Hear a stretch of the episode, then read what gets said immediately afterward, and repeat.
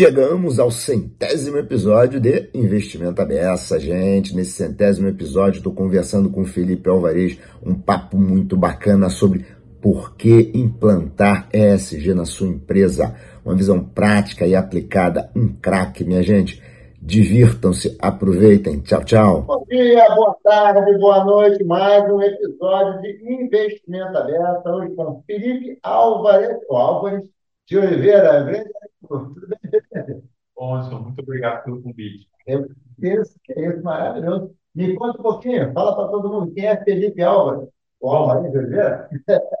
Eu sou um biólogo apaixonado por meio ambiente e sustentabilidade, que gosta muito de finanças, que estudou bastante finanças para poder conversar é, de uma maneira estruturada sobre esse ah, legal, legal. E o Felipe tem uma carreira passando por mercado financeiro é muito corporativo, na né? indústria, serviço e tal, né? Eu, eu comecei no mundo corporativo em... Bom, antes de entrar no mundo corporativo, eu passei por um mundo de ONGs, mas logo percebi que eu gostava um pouco mais da, da questão do, do corporativa mesmo, fui para uma consultoria, então comecei no mundo de papel e celulose, uma consultoria finlandesa, fui para uma empresa que trabalhava com investimentos em, em florestas, depois fui para o setor elétrico e sempre uma pegada de sempre da área de meio ambiente sustentabilidade e, e, dentro do, do, do finalzinho quando eu estava acabando minha meu, meu, minha passagem pelo setor florestal foi que quando um, um dos chefes meus no momento em que, que eles estavam decidindo se eles iam comprar mais ativos no, no sul da Bahia ou não cara, quanto que, quanto que, quais seriam os impactos socioambientais que a gente geraria se a gente fosse para lá? E eu fiz uma análise, a matriz, impacto, tal, mostrei para eles, tá bom, ótimo, muito bom. E quanto que vale esse impacto? Que pergunta? Aí eu falei para ele, pô, eu não sei, eu sou biólogo. Aí ele falou, então, tá vendo aquele cara lá? Aquele lá é o, é o CFO. Senta lá com ele e ele vai te ensinar um negócio chamado valuation. E aí eu aprendi como, como que é o processo de valuation de um ativo e como que, e o pessoal era meio maluco nessa empresa, que ainda bem que era, porque foi o que despertou interesse pelo mundo financeiro, vão tentar criar premissas dentro de um valuation tradicional precificar os impactos positivos e negativos. É, que é isso que eu te perguntar, né? Porque os modelos tradicionais. É... Não aparece, mas como que eu consigo dar preço em, por exemplo, né, a quantidade de floresta que eu vou preservar, na água que eu vou ajudar a manter limpa. E aquilo foi para mim, nossa, agora eu vi um novo universo. E eu aprendi a partir, já tinha lido a respeito de valoração dos serviços ambientais, que é mais ou menos isso que a gente fez, mas é uma coisa muito teórica, muito científica, ali prática. Não, não. Então, vamos pôr aqui na linha. Então, eu entendi o que era um fluxo de caixa descontado, montamos um, e a gente chegou no final, né, de biólogo, fazendo um fluxo de caixa descontado, e, e, a gente chegou no final das contas, apresentou isso para o board, falou, olha, o projeto XYZ, eu não lembro exatamente quanto que era a tira, mas era uma porcaria. mas quando a gente considerava todos os serviços socioambientais, a tira, sei lá, dava uns 5, 7% de incremento. E, obviamente que aquilo não era tangibilizar, a gente não podia tangibilizar aquela, aquele, aquele valor, mas ele estava lá o valor daqui, da, da, dos impactos socioambientais estava ali. Só que eu não, não tinha ninguém disposto a pagar por aquilo naquele momento. É, essa é uma boa questão de agora. É, é. Tinha, tinha um mercado de carbono, mas ele, ele tinha acabado de dar a primeira grande decaída. Né? O mercado de carbono é uma maneira de você transacionar serviços é, ecossistêmicos. Mas aquilo para mim foi bom, eu quero, eu quero estudar isso, eu quero entender de mais de finanças a partir daqui, e comecei a, a me aprofundar, a estudar a respeito. E, e, ainda no Brasil não era muito famoso, mas a partir de 2019, quando surgiu, né, ganhou força o termo ESG, é que eu falei, bom, agora, agora tem, tem bastante gente para ouvir o que eu gosto de falar. O momento, é bom você estar lá no momento, né? Você fica de momento, mas mesma conversa 10 anos atrás, é um momento, né? Mas, investia muito, tem um arcabouço teórico muito grande sobre precificação de serviços ambientais, e acho que é, hoje em dia quem trabalha com valuation e assistir bebe um pouco dessas ferramentas, óbvio que isso é muito teórico, muito científico, mas é, isso ganhou força nos últimos anos. Né? Então, e aí aquela pergunta, então, de onde vem? De onde vem? De vez de sustentabilidade é a mesma coisa? De onde vem? De onde vem essa história? Ninguém pode discordar de mim, mas eu acredito, eu acho que não. Eu acho que ESG está dentro do universo de sustentabilidade. Em 2004, é, o, o Kofi Annan, na ONU, tentando é, estimular o mercado financeiro a, a passar a considerar é, aspectos socioambientais de uma maneira mais é, consistente no dia a dia de tomada de decisões, propôs é, é, esse, esse framework que ele chamou de, de vocês precisam levar em consideração aspectos ambientais, sociais de governança. Então, esse termo surgiu dentro desse, desse universo. 2004. 2004. A partir daí, é, muitos. E tinha uma pergunta. Qualquer ano, cabeça dele, né? É, obviamente, provavelmente estava sendo discutido né, nas, nas antestadas, isso já chegou de uma maneira estruturada ali, né? Existiam movimentos nesse sentido, mas a partir daí ah, surgiu um esforço acadêmico para discutir, então tá bom, qual que é o recorte desse tipo? É, porque nós, sustentabilidade ela vai falar desde a filantropia, do, do engajamento com comunidade, é, de inúmeros aspectos. O ISD é um, para mim e para muitos pensadores, é como que eu transformo o que é material, como que eu avalio dentro do universo do o que é material para o negócio. Você fez ali no caso do. Exatamente. Então, se eu tenho uma, se eu atuo numa empresa de, de papel e celulose, por exemplo, é, eu posso ter um programa de voluntariado que eu incentivo os meus funcionários a trabalhar pela comunidade. Isso é sustentabilidade, isso é nobre e é válido, está dentro do universo de sustentabilidade. Mas o, número de funcionários que eu estou engajando no meu programa de voluntariado vai afetar a minha capacidade de geração de caixa? Talvez não, muito provavelmente não. Mas é, a minha relação... risco? Não, mas a minha relação com as comunidades, por exemplo, no meu plantio de eucalipto, vamos dizer, que podem, por, porventura, invadir o, o, meu plantio e roubar por N razões, porque eles se sentiram é, prejudicados pelo avanço do meu plantio, enfim, N motivos. Isso é risco para o meu, meu ativo. Então, o S do ISD, se eu não considero o risco de eu ter problemas com a comunidade e, e tento trazer ferramentas para mitigar esse risco, eu estou correndo, correndo risco novamente de ter um problema no, no, fornecimento de madeira da minha fábrica. Ou, um exemplo mais fácil de dar, a questão climática, né? bem fácil de dar esse exemplo. Se vamos continuar no mundo de papel e celulose, se eu decido que eu vou plantar uma floresta de eucalipto para atender é, a minha fábrica de celulose nos próximos 40 anos, né? normalmente os valuation, os modelos de, de, de celulose, papel e celulose de floresta são são longos. É, eu estou considerando a probabilidade de, no futuro, por mais questões, por questões de mudanças climáticas, é, nessa região em que eu estou investindo, chover menos. E se chove menos, meu eucalipto cresce mais devagar e ele não vai dar o volume necessário que o meu modelo previu de madeira lá na fábrica.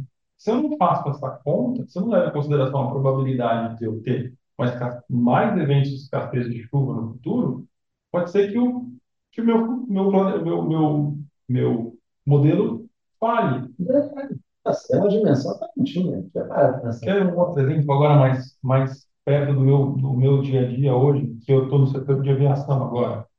É, se a gente continuar tendo eventos de calor é, extremo, como a gente tem, estamos vivendo, mas assim, extremos e como ele está sendo projetado para os próximos 15 anos.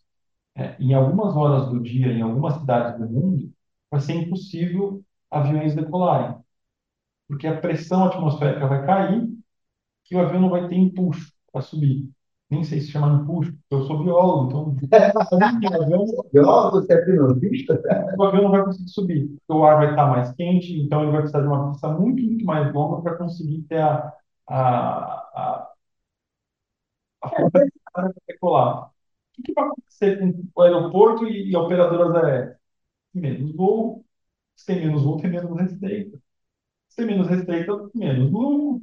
Então, se você não. O que eu preciso fazer enquanto operador aéreo para mitigar o impacto de um provável aquecimento global que vai fazer com que a minha operação tenha problemas?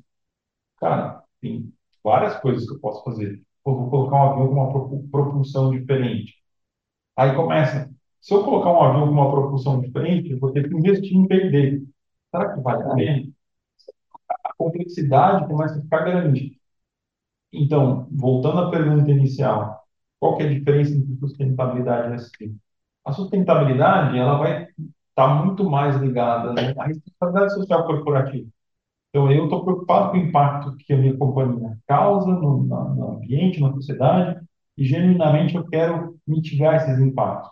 O ESG ele vai olhar para quais são os impactos que a sociedade e o ambiente causam no meu modelo de negócio e como eu vou tomar decisões baseadas nisso. É, não é a premissa não é que você vai mudar o mundo, né? Não, eu, eu tô, exatamente. Qual que é a minha estratégia de adaptação? Por exemplo, no caso de um, de um, do eucalipto que eu falei, Pô, será que eu posso desenvolver clones que vão ser mais clones de eucalipto, espécies de eucalipto, para não ser muito técnico, que vão ser mais resistentes à seca e vão continuar produzindo uma quantidade de madeira necessária para que eu possa fazer papel? Então, putz, eu que começar a investir agora em pesquisa e desenvolvimento para daqui 20, 30 anos, 15 anos, quando esses eventos climáticos se materializarem, minha floresta está mais resiliente a isso. No caso do avião, pô, eu posso investir em outros tipos de propulsão, posso investir em adaptações nos aeroportos porque eu consiga decolar em horas muito em horas do dia que são muito quentes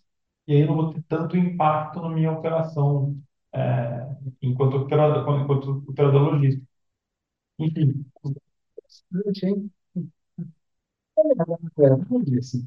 São duas pautas. Uma é talvez tentar sensibilizar e participar de um esforço para que conter esse crescimento, aquecimento global e tudo mais que você está falando. E o segundo impacto, já que a realidade se interpõe, né, é com medo. Exatamente. E, e, o universo do ESG fala das duas coisas. A mitigação, como eu mitigo o impacto futuro, e adaptação. Como eu me adapto ao impacto futuro. Em geral, enquanto é, é, profissional, dentro do mundo corporativo, eu escuto muito de, principalmente quando a gente trata com investidor, as perguntas são: qual é a sua contribuição para a redução das suas emissões, por exemplo? Então, se eu vou reduzir emissões, eu estou contribuindo com a mitigação do impacto. Eu estou fazendo a minha parte enquanto empresa para reduzir o meu impacto e, e, tentar diminuir a probabilidade dos cenários catastróficos que são projetados acontecerem. Mas, por outro lado, eles também querem também, bom, beleza, mas e aí? E o que, que você está fazendo para que daqui 5, 10 anos é, as regulações que provavelmente vão vir impactar o seu negócio, como é que você vai se adaptar a isso? Como é que você vai se adaptar à provável escassez de, de é, matéria-prima para produção de determinado insumo para a sua cadeia produtiva? Você tem que ter essa resposta. Se você não tem essa resposta, que, que mensagem você está passando para o investidor? É. é um risco investir aqui. Existe uma incerteza. Essa pergunta é o investidor, ele vai hoje a você perguntando questões do ESG. Primeira coisa, já tem investidor perguntando? Muitos. Já tem mercado vai lá e pergunta. Pergunta. Eu não sou da área de relações com investidores, mas a área de relações com investidores menciona sistematicamente, praticamente todo dia, toda semana, tem call com o investidor. E eles perguntam. E você acha que eles estão perguntando por quê? Essa, essa, a tua leitura é o quê? Pode ser, vamos lá, pode ser desde moda, afinal, é, está falando aqui. Eu acho que tem um investidor que quer, que precisa Normalmente, o, o investidor, o braço brasileiro de uma matriz, então está cumprindo uma, uma especificação da matriz, então ah, você tem que ter um. Empresa europeia. Você tem que ter uma análise, um banco, um banco europeu, um banco no Brasil com matriz europeia, então você tem que fazer um levantamento de risco. Mas tem investidor que você vê que de fato ele quer saber se é, você está atuando para gerenciar o risco, no management gap, ou tem um risco que você não vai sair. É, é o risco inerente do, do seu negócio, do processo, mas tem É, o Silicon Valley quebrou, não tem nada a ver com a velho do mundo, né? Pois é, O risco é isso, risco existe. mas é, Mas dentro do, do risco que o seu negócio está exposto e que podem ser classificados dentro do, do universo ESG, o que você está fazendo para gerenciar? Eu- Uma parte você faz, uma parte você não faz. Então, esse management gap, essa, essa parte que você não atua, quais são os seus planos para passar a atuar nela? É, Um exemplo, voltando para o social, né? O, um risco de a sua empresa ser considerada uma empresa não inclusiva. Isso é um risco está em qualquer lugar, em qualquer empresa, em qualquer negócio. Então, ele vai te per... normalmente eles perguntam: você tem ferramentas para identificar é, a quantidade de mulheres em cargos de liderança? Sim, tem. Tem planos para desenvolver as mulheres que ainda não estão em cargos de liderança para assumir posições de liderança no futuro? Sim, tem. É, você tem, você divulga o gap entre salários de homens e mulheres? Algumas empresas divulgam, outras não. Se você não divulga, por que você não divulga? Você tem planos para divulgar? Então, a- o investidor, principalmente o investidor internacional, ele vem nessa linha. Ele vem te cercar, te fazer perguntas e sugerir que você passe a dar o disclosure de determinadas informações. Em uma situação específica, um investidor é, deu um ultimato. Olha, vocês, numa empresa que eu trabalhei, ele falava, o investidor disse, vocês não têm uma estratégia robusta de mudanças climáticas, empresa do setor elétrico. Se vocês não apresentarem uma estratégia de gestão de mudanças climáticas, nós, por mandato, seremos obrigados a desinvestir em vocês. Então, vocês têm até o final do ano para se adaptar, a incorporar frameworks de mercado, eles estavam falando do TCFD, senão eu vou ter que desinvestir, porque é, uma, é a regra do fundo, fundo soberano de um país europeu grande. grande, estava muito interessado em, em, porque do lado deles eles têm uma meta também. Qual é o risco da minha carteira? Como é que está o, como é que no meu portfólio de investimento, como é que estão, como é que está o desempenho das empresas que eu invisto em emissões de carbono, por exemplo, ou em, em gestão de diversidade e inclusão, por exemplo. Então ele tem essas metas. Esses fundos mais estruturados sabem muito bem que tipo, que tipo de é, perfil de investimento eles querem fazer quando fala de quando, quando se fala de. Uma pergunta, Felipe, desculpa.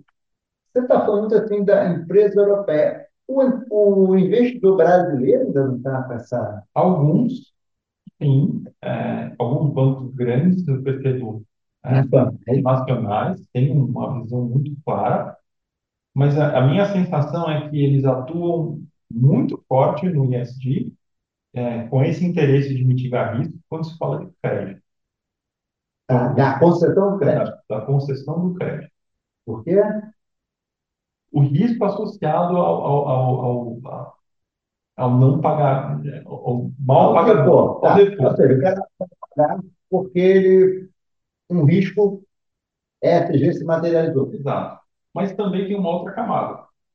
O, o banco, os bancos brasileiros, os grandes bancos brasileiros estão se associando a movimentos internacionais, é, principalmente questões de mudanças climáticas, e, e eles têm metas. Qual, como é que está a sua carteira de crédito em relação à emissão de CO2? Então, ele, ele tem que saber, por exemplo, ele- se ele vai emprestar dinheiro para a minha empresa, como é que a sua, como é que a sua é, um indicador comum que eles pedem é pô, quantidade de carbono por, por, por receita. E aí eles transformam isso, transferem isso para o grande pool do, do portfólio deles e eles têm uma meta. Cada banco tem a sua meta, eles não divulgam isso, não sei quanto, qual que é o mais agressivo no Brasil, mas eu percebo que os grandes bancos sistematicamente mandam questionários para se você tem crédito com eles, é, você tem dívida com eles, é, ele- eles sistematicamente perguntam, Ei, qual foram as suas emissões nos últimos, nos último, no último ano? Me apresente determina, essa e essa informação. Cada banco tem um recorte específico. Me conta uma coisa aqui, você que tem uma vida corporativa grande, né? Eu já entrevistei algumas pessoas aqui de ESG e tal, Mas acho que você é o primeiro que vem do mundo corporativo, não vem do lado do outro lado do balcão, que é o lado do banco, da corretora, da asset e tal. No mundo corporativo, de quando, quando é que você começou a trabalhar com essa mesmo? 2008. 2008. Então, estamos falando aqui de 15 anos, né? Como é que é isso? Existe, assim, é... as pessoas estão compradas? Sim. O que, que você nota nesses 15 anos? Ou é aquela história que cada vez que você chega numa empresa é um convencimento, não. Acertou na crise, nada disso. Mas, em vez de estar batendo na porta, entendeu? Como é que é o ambiente corporativo, na sua opinião? E eu percebo, Hudson, que existe uma grande diferença. Empresas brasileiras listadas têm um nível de entendimento do que é de para o mercado muito bom. Assim, é importante. Você não tem problema, tem que chegar, chegou um marciano. É, assim, investidor quer, investidor tem. Então, eu preciso. É, se não tem uma estrutura dentro de casa que cuida do ISD, o investidor, pô, mas e aí? Com quem está agindo? Ah, não, tem que ter alguém para cuidar. Onde é que fica o Felipe? Né? Exatamente. Agora, empresa, empresas que estão de capital fechado é, é diferente. É. Aí a gente cai, pelo menos a minha, a minha experiência, né, das empresas que eu trabalhei, a gente, a gente cai mais no universo de sustentabilidade e é mais difícil mostrar para o CFO, por exemplo, né, é, o, o, valor que essa agenda tem. Mas quando a gente passa para as empresas listadas, é muito. Aliás, não tem dificuldade. É só um investidor grande, internacional, pedir uma reunião e, e dar uma, uma carteirada que, assim, pô, não, vamos fazer, preciso fazer. É, normalmente, empresas listadas, elas querem estar é, dentro de índices de sustentabilidade, elas querem demonstrar que estão buscando é, uma alta performance dentro do ESG, porque enfim, é bom para a imagem, porque normalmente você tem, você está listado dentro de um índice específico. É, normalmente, isso não dá para dizer isso, mas acredita que você vai aumentar o volume de negociação do seu papel, enfim, uma série de benefícios que o pessoal entende, compra e fala, quero, vamos lá, vamos entrar no ISO, vamos entrar no Dow Jones Sustainability Index. O que, que eu tenho que fazer para entrar lá? Pô, é um percurso. É, nossa. Vai ter que construir um plano de ação, porque você vai fazer uma análise do que você tem, que precisa ter, como você vai fazer para chegar lá. E aí os, os, o C-Level começa a dizer, nossa, mas tem, tudo, tem que fazer tudo isso, mas no, o lado bom é que quando você mostra que a maior parte das demandas desses, é, desses frameworks está ligada a, um, a um, uma qualidade superior do disclosure e uma qualidade superior da gestão do risco, faz todo sentido. Você sai do universo do projeto de sustentabilidade, que é legal de fazer porque é uma boa prática, e entra no universo de eu estou fazendo isso porque o meu público investidor quer saber como eu faço a gestão de um risco que de fato é de fato é um problema. De fato, eu preciso saber como que o mercado ou como o meu regulador vai olhar para as questões de mudanças climáticas no meu negócio. Eu realmente quero saber disso. Ou, ou mandar. Já tem uma consciência. Exato. Já tem uma consciência. Você começa a fazer conta. Bom, se eu, se eu, se eu for obrigado a aumentar a mistura de biocombustível no meu combustível a X% ao ano, o preço do biocombustível do jeito que está, nossa, isso é um problema. Isso é uma pergunta que o investidor faz. Como é que, tá, como é que são os riscos regulatórios no seu país em relação a mudanças climáticas? Biocombustível entra aqui. Mas aí não é mais, daí não é uma, uma questão mais de SD para o CFO. É uma questão de custo. Chegou pela questão do chegou dentro da. da é um risco tem a ver com mudanças climáticas que chegou pelo SG. Chegou pelo SG. Tá, tá. E aí, agora aquela pergunta. Ok, percebemos o risco. Mas esse negócio aqui não está dando dinheiro. Como funciona isso? Está dando dinheiro. é assim, a premissa é básica. Todos, todos os indicadores SG está lindo. Não, assim, eu acho que o uma premissa importante do ISD. É, é uma, na minha concepção, é uma ferramenta que contribui para gerar valor e proteger, e proteger o capital da companhia. Se eu gasto mais, se o molho sai mais caro que o peixe, não faz se eu tenho uma equipe de sustentabilidade de 40 pessoas e, e, e tenho uma, um orçamento gigantesco simplesmente para dizer que eu tenho, não, você está lá batendo todas as metas é, com Gil bonita para não evitar, cara. Não, não faz sentido. Eu tenho que. Eu tenho, a área de, de dentro de uma companhia, na minha concepção, ela tem que contribuir para a gestão do risco, para antecipar riscos e para identificar oportunidades. Porque o ESG também pode ser visto como uma oportunidade de Por negócio. favor, aí, que sou só muito jurídico. Eu acho que, assim, fez bem a lição de casa no risco, vamos olhar para as oportunidades de negócio. Dependendo do tipo de empresa que você está, o, fato de você fazer uma boa gestão de risco já é uma oportunidade, porque É, risco é. é reputacional. É importante. É, mas existem serviços associados a uma boa gestão de risco. Por exemplo, eu posso dar o exemplo é, de uma empresa, uma grande empresa brasileira, que isso é público, a Suzano, entendeu que a, a quantidade de florestas que, elas têm, que eles têm plantado sequestra carbono. Poxa, então se eu sequestro carbono, eu não posso gerar crédito de carbono? Entre eles entenderem a oportunidade e construir uma metodologia, teve um processo, mas Suzano é uma vendedora de crédito de carbono. É, é um upside na receita deles. Eu, eu ouso dizer que hoje em dia deve ser uma, quase que uma unidade de negócio dentro da Suzano. Não conheço o processo, mas eles. Ah, o tamanho da história que você falou deve ser.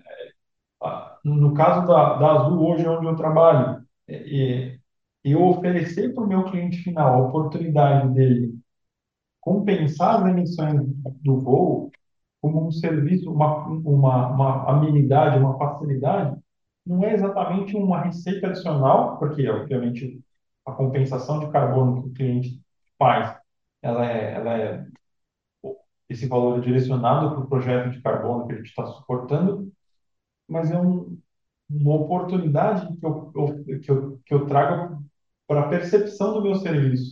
Ah, é, é muito interessante, né? Você criou para esse teu cliente, deu mais propósito. Né? Eu vou ter quatro opções de companhia aérea. Ó, tem uma aqui que é uma proposta bacana, e desloquei com ela. Você opta pela compensação. Você quer fazer isso? É, existem dentro do universo da aviação. No Brasil não tem ninguém fazendo isso ainda, mas a gente vê empresas, por exemplo, Lufthansa, uh, British uh, Airlines. Você quer voar com combustível sustentável? Você pode escolher a proporção relativa ao seu de combustível sustentável. Obviamente que ele não, ele não faz o ajuste no tanque. Isso depois é, uma, é, um, é, um, é um mecanismo que você... Mas como é é a história? Você tem no, no aplicativo, você vai lá, bom, eu quero voar com 10% do combustível que seria destinado a, ao meu assento. ao meu assento, eu quero que seja sustentável. Então, a empresa assume uma responsabilidade de usar a quantidade de combustível sustentável que o, o pool de passageiros comprou ao longo da, da, da semana em determinados voos. Então, assim, obviamente que não é naquele voo, mas vai existir esse uso. Não, nem o cara quer nada com isso. Não vai dar. É só uma questão de é, a empresa vai ter que comprar um combustível mais caro, mas você, como indivíduo, se sente, pô, eu estou ajudando a incentivar um, um, mercado que hoje é, é pouco acessível. E o combustível é muito caro em todo no mundo inteiro. Mas se você quiser pagar mais caro para isso e você vai se sentir bem com isso, você pode. Então, assim, é, hoje. Engajamento. Exatamente. Hoje é, é, a gente está falando de engajamento. Mas quem sabe no futuro é, é as empresas aéreas vão poder explorar isso como, como receita adicional de alguma forma. No caso do carbono, das empresas que produzem crédito de carbono, isso é uma. Não, você pode trazer mais clientes também. Exatamente. Pode trazer quatro empresas que a empresa X, porque essa empresa X fala comigo. Os meus valores com os valores dela. Então, pô, óbvio que pode pegar um momento que isso vira o piso, né? mas aí é muito bacana, né? Todo mundo está sendo sustentável, então, na verdade, aquele cara aqui não é, está meio que sendo excluído, né? Mas é importante, esse ponto que você colocou das oportunidades, quando a gente fala de mundo corporativo, é uma questão para pensar. E você cria uma oportunidade. assim como aquela do teu exemplo, aí já indo para do risco, né? De conseguir perceber que o eucalipto não vai estar lá na, no diâmetro que precisa estar, é outro fator super importante. E você acha que essas coisas hoje já estão mais disseminadas? Que eu faço essa pergunta? Eu um cara mulher, né? Cara de uma época, quando a gente fala, ah, ah, abraçar, ah, você vai abraçar, ah, não eu não esse papo. E já melhorou bastante. Mas como é que está isso? Ainda é meio que você tem muita gente muito cético ainda. Tem, tem muita gente cética, mas eu acho que o, o, quando a gente fala do IS, por isso que eu gosto sempre de partir do, do, do mostrar, principalmente para o CFOs, a relação do ESG com risco. Isso é muito fácil para perceber. Pô, então, isso, então eu tô, ESG me ajuda a gerenciar risco. Legal. Riscos que estavam ocultos. Riscos que estavam é, ligava. Existem riscos que, são, são, são, são que surgiram, ah, principalmente os riscos regulatórios, que é um, é um ciclo virtuoso. As pessoas tomam consciência dos problemas ambientais, elas passam a pressionar é, os, formadores, os formadores de opinião e, e legisladores. A legislação reflete os anseios da sociedade e afeta as empresas.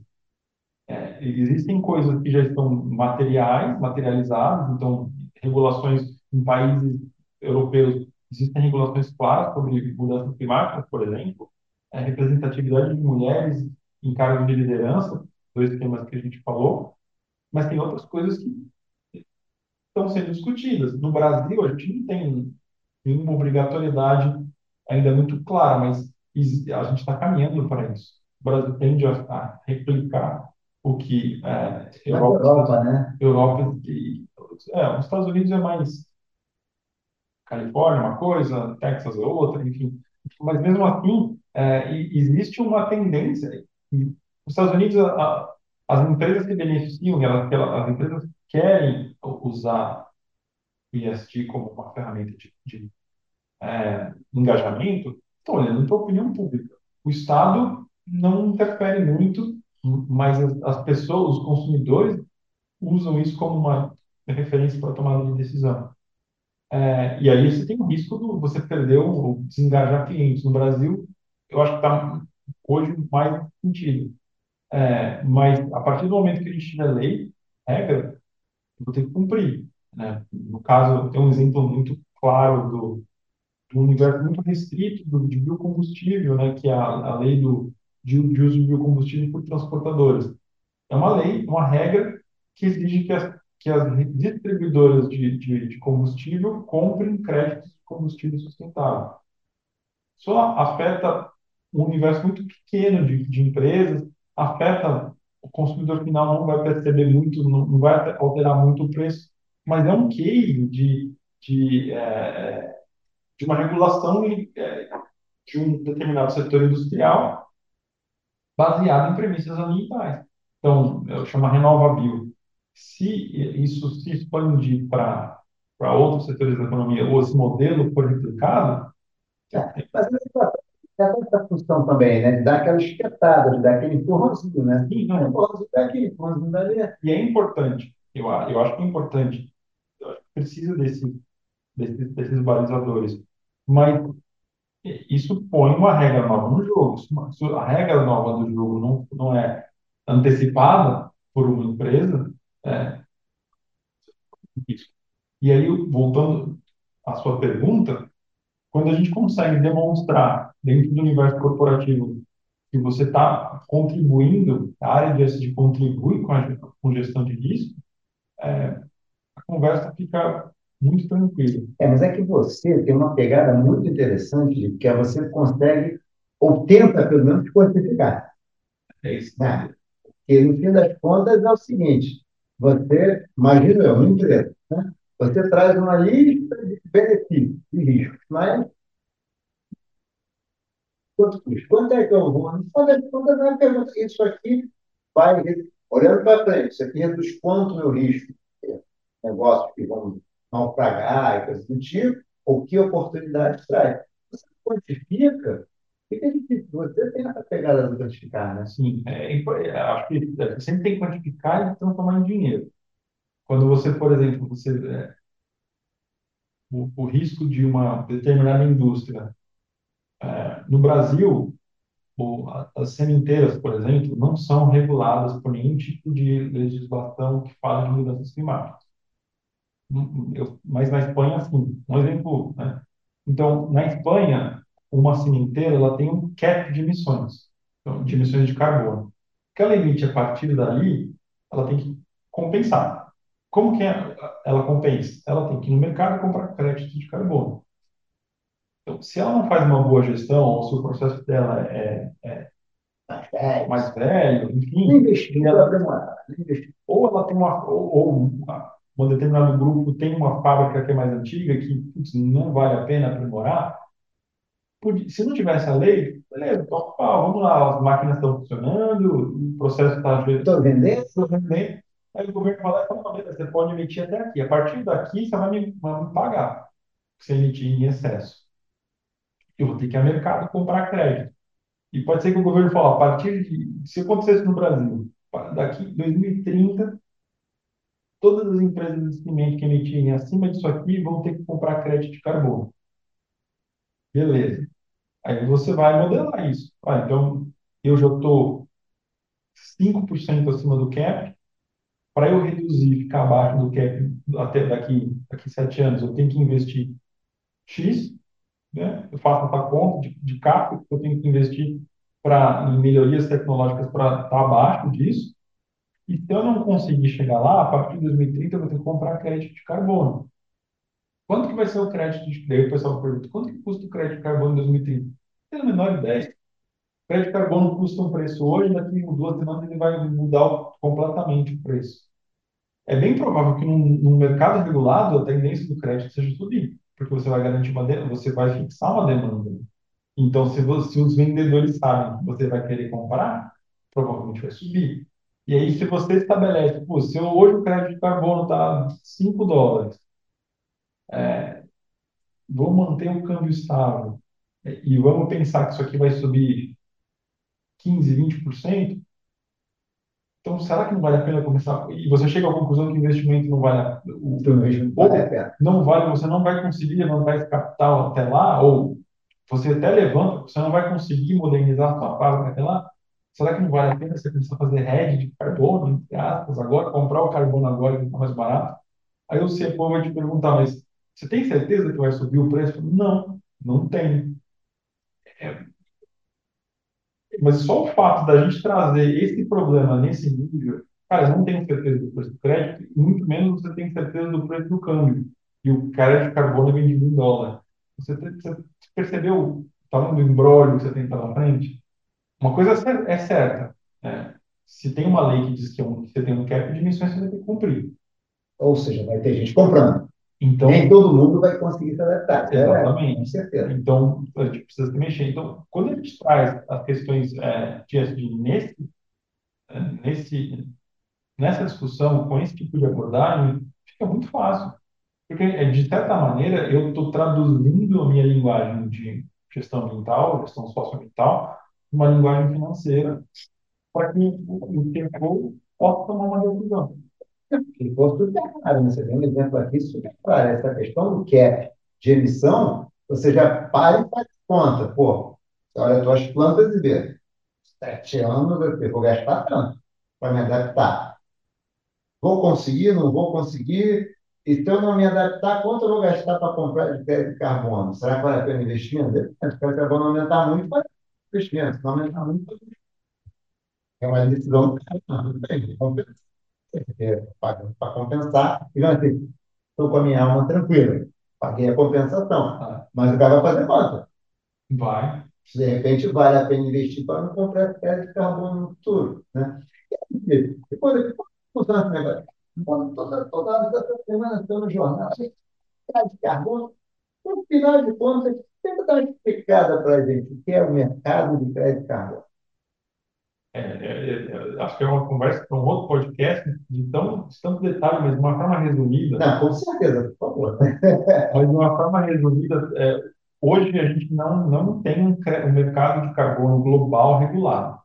Então é isso, inclusive, que, é, que a gente sempre discute, né? A gente discuta a fala do Acordo de Paris, O Acordo de Paris, uma das, das é, dos outputs do acordo é criar esse mercado de carbono internacional regulado. Enquanto isso não acontece, existe um mercado de carbono voluntário, que ele tem regras muito rígidas. É, é não é porque é voluntário que é bagunçado. E, e as empresas. Né? Ele é voluntário que cada jurisdição, cada país faz. Quem é que cria a regra? Só para entender, já que Existe uma, Existem é, países que têm um, um, mercado de carbono regulamentado dentro do país. Tá. O mercado europeu tem o um, mercado de carbono europeu, que funciona só dentro da Europa, obviamente. Estados Unidos tem na Califórnia, é, México, enfim, tem alguns países uh, que têm as suas próprias regras, mas internacionalmente eu não posso, é, com, dependendo do você até pode comprar crédito de carbono de fora, mas não existe um, um esquema definido de como isso funciona globalmente. Tá. O que existe são regras locais, mas globalmente o que existe e que funciona globalmente? Eu posso, no mercado voluntário, produzir um crédito de carbono no Brasil, dentro de um framework, então tem que seguir regras. Esse framework internacional atesta que esse crédito é bom, e aí eu posso vender para quem quiser comprar. Quem quiser comprar, vai comprar para compensar uma emissão, por exemplo, vamos falar aqui do setor aéreo. É, eu quero compensar as minhas emissões porque eu, isso é uma boa prática, isso é importante para a minha reputação, então eu vou, mas ninguém está me obrigando. A United Airlines, o governo americano não obriga ninguém a compensar nada, mas a United Airlines quer mostrar para o público dela que ela é responsável. Então, ela vai ao mercado e compra créditos de carbono e aposenta esses créditos de carbono, dizendo: ó, eu emiti X toneladas de carbono em 2021, comprei é, um crédito de carbono no mercado voluntário e aposentei esses créditos, ou seja, as minhas emissões para 2021 estão zeradas. Eu sou net zero credit em emissões de carbono em 2021. Ela faz isso porque ela quer. Não foi um governo que disse, olha, você pode emitir até aqui. Então não existe esse cap de emissões no mercado voluntário. É um mercado privado, totalmente privado. Totalmente privado. O que eu disse no mercado, esse exemplo que eu dei da Cinqueira é, é um provável mercado regulado. Então, na Espanha, na Europa, isso existe. Eu tenho regras para determinados setores que são muito é, altamente emissores. Cimento, por exemplo. É, então, eu faço um, no Brasil, a gente tem um, uma lei regulamentada que vai provavelmente criar esse, esse mecanismo. Então, se, por exemplo, o setor de é, óleo e gás no Brasil ganhar um cap de emissões, vai acontecer aquilo que eu falei. Bom, onde as minhas plantas. Isso é bom, né? Porque isso vai gerar é, movimentos de modernização de plantas, então eu vou melhorar minha, minha tecnologia. Isso abre um universo infinito para a reestruturação de dívida baseada em projetos, então os green bonds, sustainability bonds. Eu vou pegar dinheiro no banco com é, é, o intuito de modernizar minha planta, por exemplo. Uhum. E como isso vai gerar benefícios socioambientais quem sabe talvez eu consiga uma, um, uma taxa diferenciada. Para o banco é interessante também, porque ele vai conseguir uma taxa, uma carteira de, de crédito verde. Quanto mais, pô, meu, meu crédito está atrelado a projetos sustentáveis. Então, estou fazendo isso porque a empresa A ou B precisa modernizar o parque, uma parte do parque industrial deles para emitir menos carbono. Então, eu vou emprestar dinheiro para eles, enfim, é, é cria-se um ecossistema de serviços, produtos financeiros, enfim.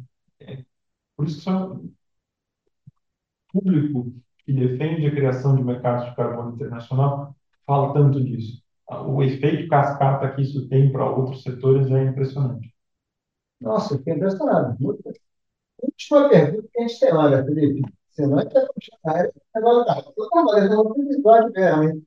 O tendência. A gente tem falado muito assim na Agenda 2030, né? Sim. Da ONU e tal. Fala um pouquinho dessa agenda para a gente e fala um pouquinho das tendências. O que vai ter encontro em 2030 ali, botando um temporal? 2030 é um maio, então, sendo, é, é, tipo, falando de uma maneira resumida.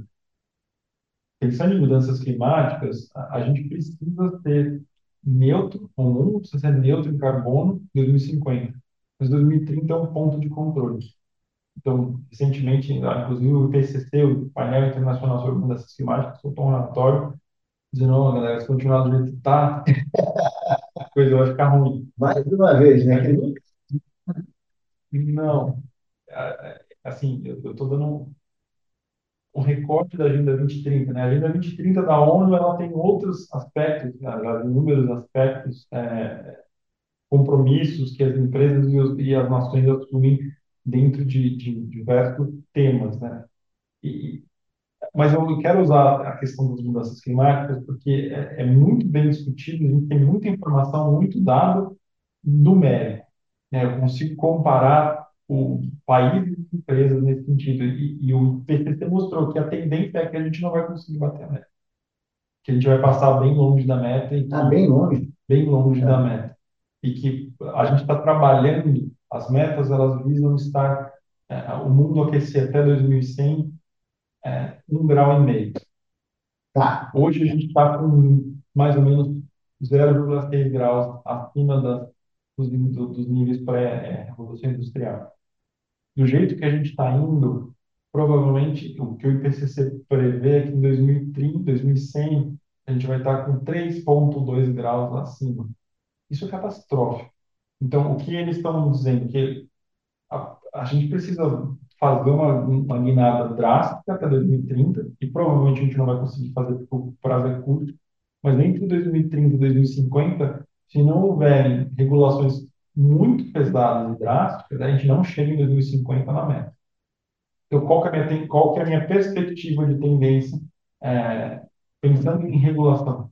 Se os governos, se os formuladores de políticas públicas incorporarem, ou parte deles incorporarem as recomendações do IPCC, a gente vai ver um processo mais, é, como eu diria assim, mais, é, fugiu a palavra, mais incisivo, mais, mais drástico de comando e controle para que as coisas aconteçam, porque o Estado, só para fechar, o Estado também deveria, os Estados também deveriam olhar a precificação de risco se para cada tonelada de carbono que eu adiciono hoje na atmosfera, isso vai aquecer o planeta em determinada é, quantidade, isso vai gerar eventos climáticos extremos, como o que a gente tem visto, por exemplo, agora no litoral, quanto o governo está gastando para resolver, resgatar pessoas, consertar a estrada, é, reconstruir casas? Isso é um custo social.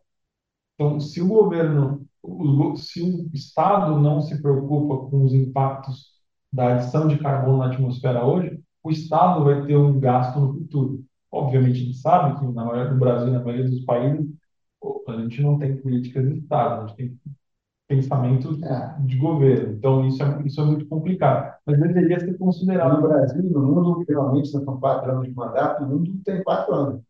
São de quatro anos, quatro anos o mundo acaba. Começa outro mundo, né, política, né? Felipe, uma mensagem final aqui para quem está nos assistindo no governo? Ah, eu acho que a minha grande mensagem é uh, ESG não é sustentabilidade, ESG é uma ferramenta importantíssima para a tomada de decisão dentro do, do, do mundo corporativo, é, que leva em consideração aspectos de sustentabilidade combinado com, com, com ferramentas é, de finanças.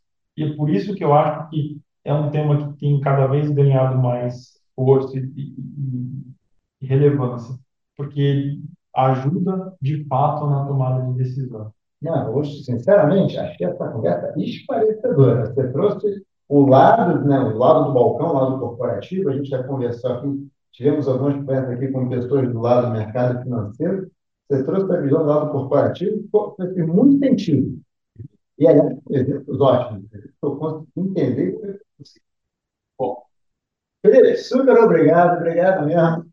Gente, episódio Investimento Aberto com Felipe Alvarez de Oliveira. Obrigadão, gente. Abraço. Tchau, tchau.